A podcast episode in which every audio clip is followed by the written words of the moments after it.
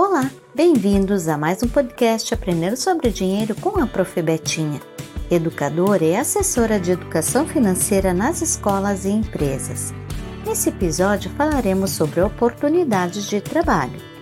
Muitos estudantes recebem importantes conhecimentos em suas escolas, nas diversas ações durante as Semanas Nacionais de Educação Financeira, conhecidas pela sigla INEF. Nesse ano, a INEF ocorre do dia 8 a 14 de novembro.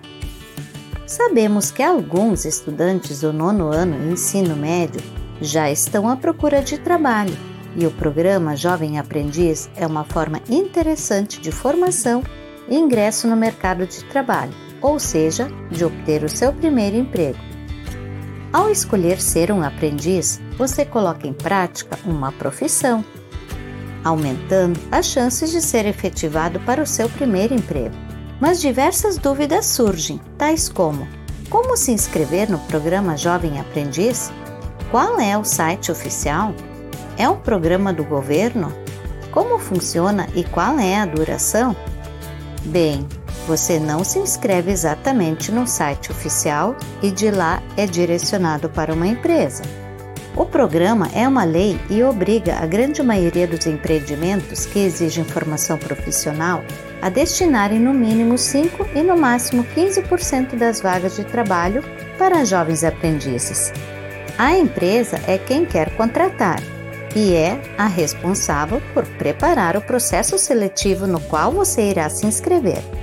E existem muitas formas de fazer isso.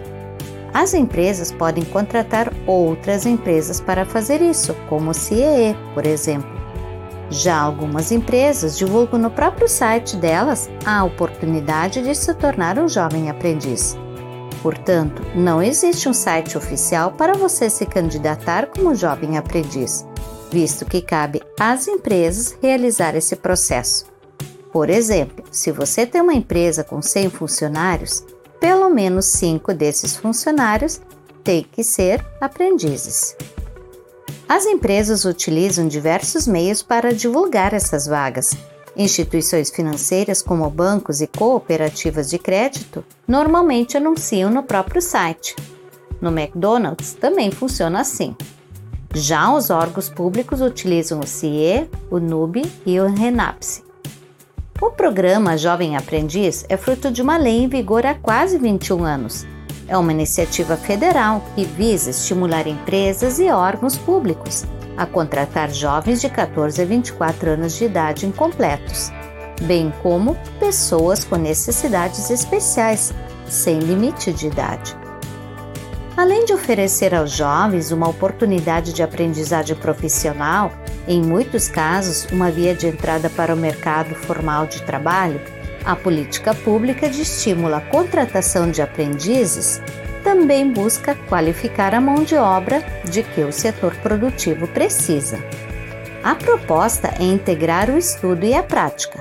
Por isso, a chamada Lei de Aprendizagem 10.097 do ano de 2000, que norteia o programa, estabelece que a jornada diária do aprendiz não deve superar seis horas diárias, salvo em casos em que o jovem já tenha completado o ensino fundamental, quando então poderá trabalhar até oito horas diárias. Em qualquer das duas situações, a carga horária deve levar em conta o tempo destinado aos estudos. O jovem passa por um período de aprendizado em sala de aula, onde aprenderá diversos temas e poderá desenvolver suas habilidades de trabalho em equipe, aprender a lidar com programas de computador, cálculos básicos de folha de pagamento, como funcionam algumas regras da CLT, dentre outros. Após esse período, ele inicia suas atividades na empresa na qual se inscreveu. Na condição de aprendiz, o jovem contratado recebe salário e outros direitos trabalhistas e previdenciários, como vale transporte, 13º salário, férias e fundo de garantia do tempo de serviço, FGTS.